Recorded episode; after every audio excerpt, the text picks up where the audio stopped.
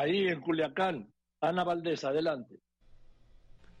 ¿Qué tal, Joaquín? Buenas tardes. Buenas tardes. Te saludo desde Mazatlán para comentarte, pues, que a pesar de que eh, todo lo que ha sucedido esta mañana en Culiacán, pues, y que en Mazatlán no se han reportado balaceras ni tampoco movimientos delincuenciales importantes como lo es en Culiacán. Al menos hay afectaciones en las dos salidas de Mazatlán, tanto en el norte como en el sur. De hecho, nos tocó presenciar eh, la quema de dos trailers al sur de Mazatlán.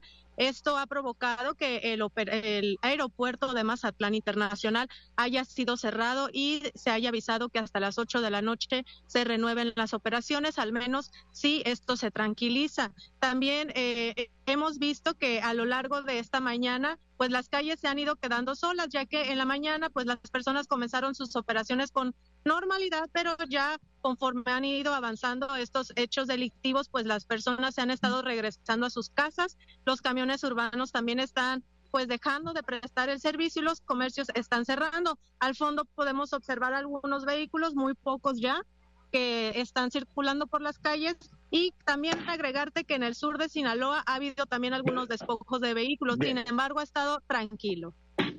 Gracias, Ana Valdés. En un momento iremos con la ampliación. Muy